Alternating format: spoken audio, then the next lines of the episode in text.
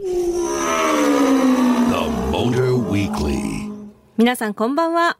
FM 横浜ザ・モーターウィークリー一年があっという間すぎて恐ろしい山下れなと。皆さんこんばんは。モータージャーナリストの高橋明です。あの今夜ははいリアル山下が目の前に います。お久しぶりでございます。なんだか。ちょっと照れますね、ええ。大晦日イブ、ええそうですね。ーにはやっぱりやっぱスタジオ来てもらわないと。でいつものスタジオはまあまあどのぐらい1メーターぐらい離れてるのかな。そうですね。向かい合いでね、はい。今なんかめちゃめちゃ近いんだよ 通に食事のテーブルでみたいな ちょっとだから照れくさいのかもしれませんが。はい、はい皆さんそんな。なんでもない。何何？リアル山下を。どういうこと？お楽しみくだおさい。楽しみください。なんだか。らどういうことですか、はい。というわけで、ね、年末ですよ。もう年内最後の放送ですけど、ん。年末年始どうですか？いつも何してますか？あきらさん。いつもはもう何もやることを考えずに、うん。えいいですえよね。もうリラックスしてますね。私も特段何もしてないしな、うん。っていうことじゃ。あれでも今年は小大晦日公演、えーね。元日公演もあるんでしょ？大晦日はねお休みなんですけあど、大晦日休みなんあの1日、うん。もうね2時から昼の2時からね1公演だけあります。ね。それ大阪？大阪です。大阪。そなるほど。あじゃあもうあの行くわけね。うもうね、うん。行ってます。あ行ってんの？本来は 行ってるんですが、はい、はい。そういうことでございます。はい今年最後のザ・モーターウィークリー。まず最初のコーナーはこちら。久々に帰ってきたプレゼント大放出のメール大会。今年一番気になった車の話題ということで事前にテーマを募集しておりましたけれど皆さん送っていただけましたでしょうか。リスナーの皆さんからいただいたメッセージを時間が許す限り読み続けます。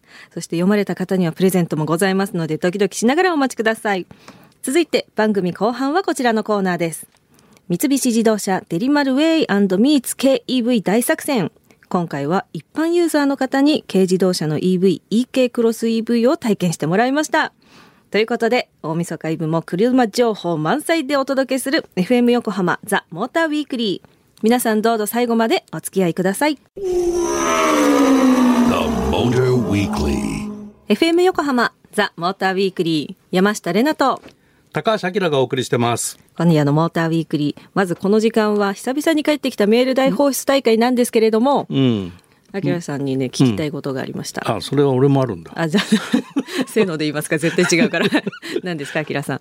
えー、今年一年振り返りしないといけないんじゃないかなってちょっと思ってて。そうですよね。どうでもいい話しちゃったもんな。うん、で、今年何があったのっていうなんかほら話題豊富じゃん常に山下玲奈って。なんでそんなことないんですって。俺は割と平々凡々で一年をねうんフラットに生活してんだけど、私も穏やかですよ。いや山下のプライベートを聞くとかなり山あり谷ありで面白いからそれね絶対リスナーの人気になってると思うんで これ電波に乗せて言う話かな。いや今年一年を振り返ってでしょ？うんあのー今年の今頃もこうやって公演やってたし。あそうだったねそうですね。で、そうですね。一年をこう通しますとね、あうん、別れがあったり。うん、別れ。別れがあったりあおのう。同棲して半年なのにさなんかもうそういうのやめたいみたいな。じゃあ最初から一緒に住んないでくれるみたいな感じがあったりとか。言っちゃっていいのかな？かんない。あきらさんはないないんだもんね今年のあれ。もうもう。特に。フラットに。平々凡々と。毎日を健やかに過ごしてます。いやもう健康があればね何でもできるから、はい。はい。私も来年は健やかにフラットに行きたいと思います。はい。はい。というわけで。早速メール行きましょう。そうなんですよ。何の話って話なんですけど、はい。テーマは今年一番気になった車の話題ということで、リスナーの皆さんからいただいたメッセージをがっつり紹介していきたいと思います。はい。では早速1通目読みます。ラジオネーム、カークルマケラさん。いつもありがとうございます。自分が今年最も気になった車は、やはり三菱のデリカミニでしょうか。うんうんうんいつもは電動車か SUV 車にしか目がいかなかったのですが、この車はさすが三菱の 4WD ミニ版デリカ D5 の血筋を引いているとだけあって、角張ったデザインと本格的な 4W 性能がすごいと思いました。軽自動車なので動力性能はどうなのかなとは思いつつ、気になった一台です。とのことでした。なるほど番組でもずっと特集しててね,、ねまあ、あの今夜もあるんだけど、はい。気になってくれてありがとうって感じだよね。思うツボだ。言葉選べよ。すいません。よかった。魅力が伝わったということですけど。うんはい、ね。えー続いてはですね今年の気になる一台、えーラジオネームジャックラバズーカかな？どこで聞いんだろうえー私の気になる一台はマツダ MX30 ロータリー EV です、といっても私が気になっているのは車そのものというより発電用に積まれているロータリーエンジンです、このロータリーエンジンが高評価を得て発電用ではなく動力用としてスポーツカーに積まれて発売されないかなと密かに願っております。というのも私の車人生は18で免許を取り兄のおさがいのコスモ、えーお当然ロータリーエンジンで始まり、え2台目は 12A2 ローターターボを積んだコスモに乗ってました。最新のバッテリー EV ほどではありませんがその静粛性と滑らかな加速は今でも覚えています。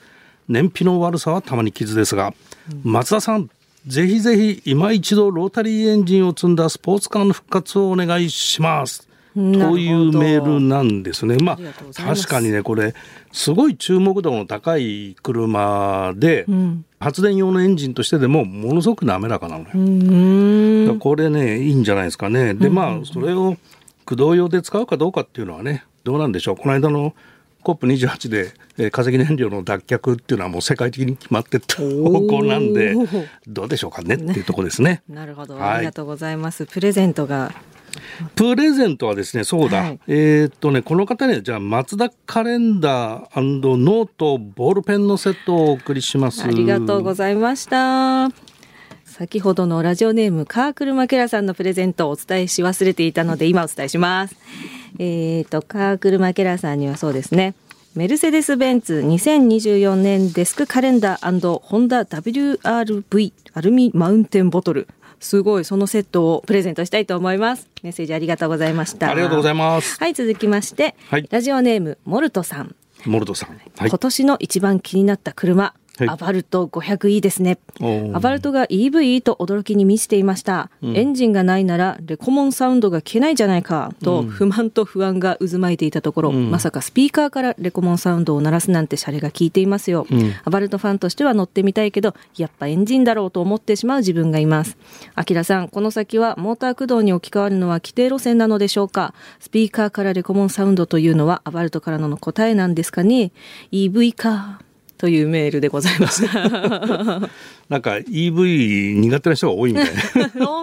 ねうん、あの EV って乗り慣れると EV から離れられなくなるんだけどさ あのとにかくレスポンスが、んもうエンジン車とは比較にならないぐらいレスポンスがいいんで運転しやすいのね。うんうんうんうん。で静粛性も高いんで、はい普通に走ってるともう高級車なのよちっちゃい車でも。うーん。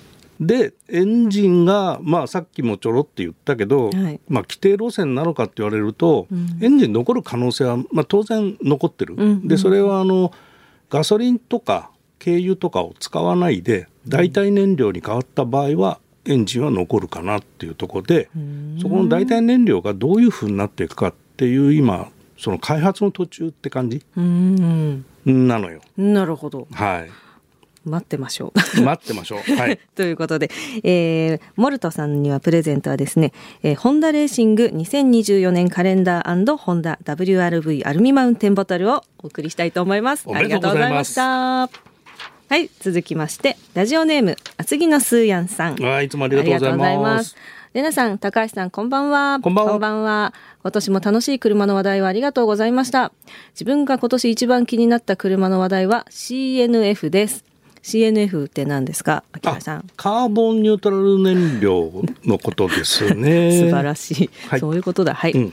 えースーパー GT で今年から導入された CNF はどうなのだろうと思っていました、うん。しかしゴールデンウィークの富士で観戦した時は CNF が使われていることなんてすっかり忘れていつも通りの観戦ができました、うん。結局今シーズン CNF が使われたのは500クラスのみで300クラスは使われなかった、うんうん。来年は300でも使われると聞きましたがどうなるのか、うんうん。そして市販車でも CNF が使われる日が来るのか最近の CNF の事情について高橋さんにお聞きしたいですお聞きしたいですはい。さすが詳しいね、厚木のすや。あの、さっきもちょろっと話したんだけど、この CNF っていうのを開発途中であると。うんで、GT500 とか GT300 ってレーシングカーなんで、うん。そもそもレーシングエンジンで市販車エンジンとちょっと違っていろいろ修正できたりするだからカーボンニュートラル燃料にあの全く問題ないかっていうと多少問題はあるんだけど、まあ、レーシングエンジンなんでそこは調整ができると。で GT300 の方が、えーなんで使わなかったかっていうとトラブルがいっぱい出たの各チームから。でレース専用エンジンじゃないエンジンを使ってるチームもあったりして例えばスバルの BRZ、あれは EJ20 っていう市販してるエンジンをチューニングしてレースで使ってるんだけど、やっぱトラブルが出るみたいなのね。でそこら辺が、まあ、各チームのことを考えると今年全部 100%CNF にするのは難しいかなっていうところでとりあえずあの2023年は使わなかったんだけど、2024年は50%のミックスで使う。おー。GT300 は。で GT500 は 100%CNF でいくというところになっててそこら辺はね燃料の開発でいくとあのスーパー耐久。の ST9 クラスっていうのがあるんだけどそこで走ってる車が結構 CNF の開発をやってるんでそこもチェックしてもらえると開発の進捗っていうのが見えるかもね。おそれはもうオタクの皆さんって感じなんだけどお。また難しいメールがスーヤンさんから来そうだなって今ちょっと思いましたけれども。はいありがとうございますはいますプレゼントは STI2024 年デスクカレンダーホンダ WRV アルミマウンテンボトルセットでお届けします。ありがとうございました。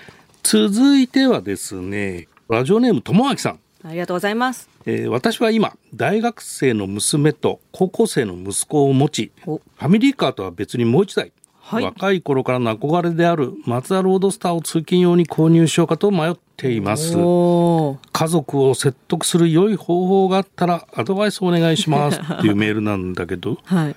なんかある？そうですね。実体験からやっぱり行くと、ううんちの父が BMW を買い替えるっていう時に、うんうん。母にあの言う前にまだちっちゃかったんですけど私を連れてディーラーというか行って、で実際に試乗して父からのプレゼンがありました「ほらレナちゃん乗ってみなここにね、こういうのアニバーサリーって書いてあるんだよ」とか、うんうんうん。であっちのあのお店の人も「さようでございますね」みたいな感じで 私は丸め込まれて「すごいかっこいい楽しい走る」ってなってん「ママ買おう」って言いました。なるほ子ど供を巻き込め。大学生の娘。そっか。うん免許持ってるかもね。ね一緒にうん。だからドライブっていうかね試乗とかできたら。かっこいいなロードスター。ツーシーターでオープンカーかっこいい。かっこいい。というわけでプレゼン頑張ってください。その後進捗をお待ちしております。えーラジオネームともあきさんには、えー、松田のカレンダーノートボールペンのセットをお送りします。おめでとうございます。ありがとうございました。ありが。とうございました。ぜひねそのノートボールペンセットでねどうプレゼントするかねプレゼンをするかメモってほしいですよね。は いよろしくお願いします、えー来週1月6日の放送では久々に帰ってきたプレゼント大放出メール大会の第2弾がお届けしたいと思いますので皆さん。はい。今夜読まれなかった方、まだチャンスございますので、お楽しみにということでございます。ありがとうございました。山下も久々に帰ってくるんだね。あ、その日はどうかな？ああ。The Motor Weekly.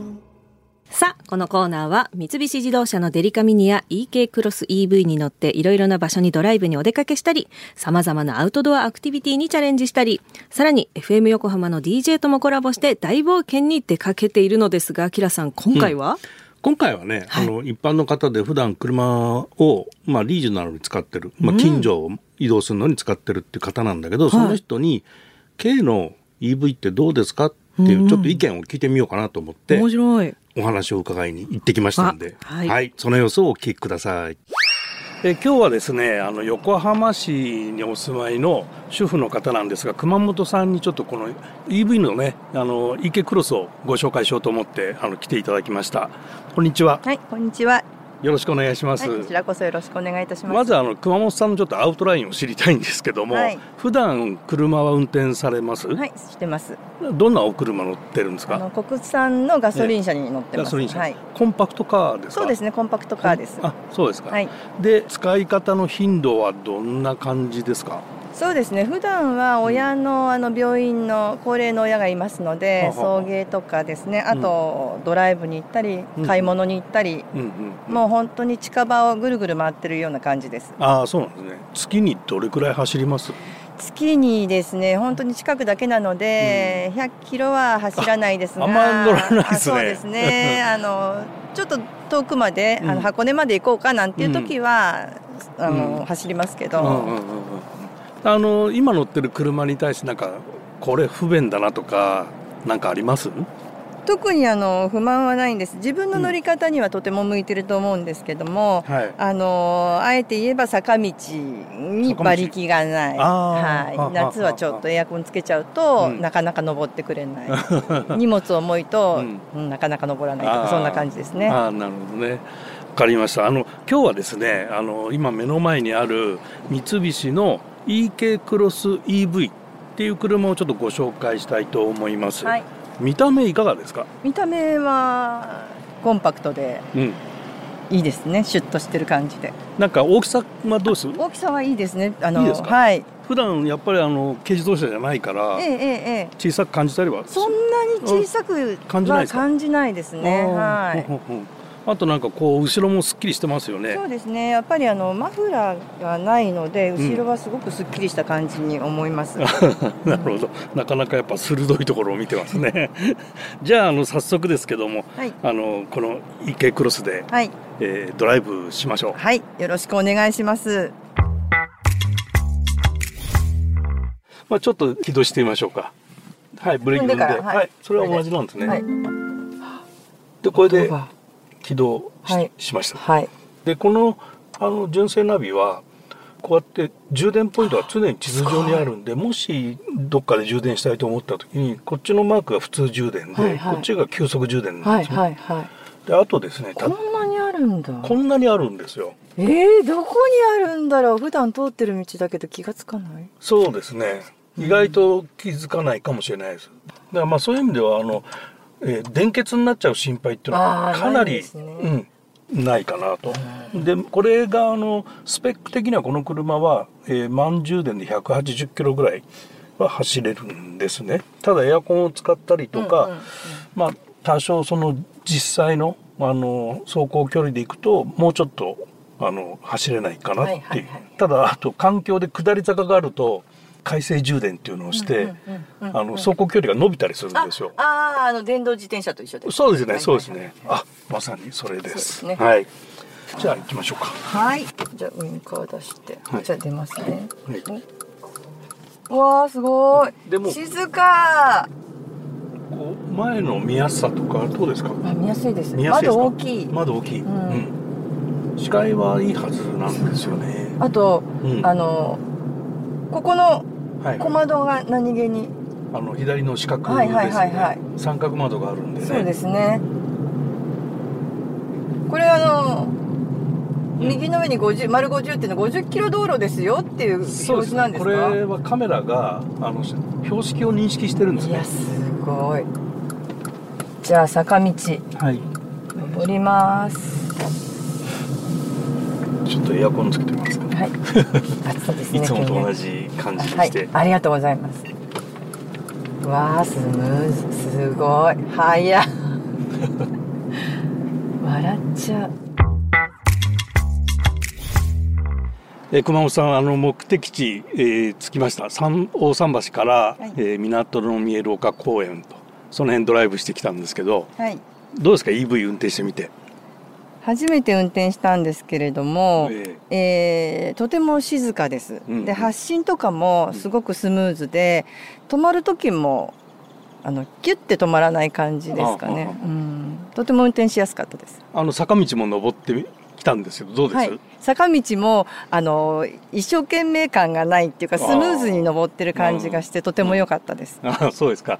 あの好印象を持ったと思うんですけども、はい。ちょっとねあのランニングコストとか、はい。その辺の話を考えてみるとですね、えええあのまあ、ご自宅で充電する普通充電あの月間100キロぐらい。の使い方っていうお話だったので、はいはい。まあ、電気代どれぐらいかかるかっていうと372円っていう試算が出てくるんですね。はい。ざっくりですけど、はい。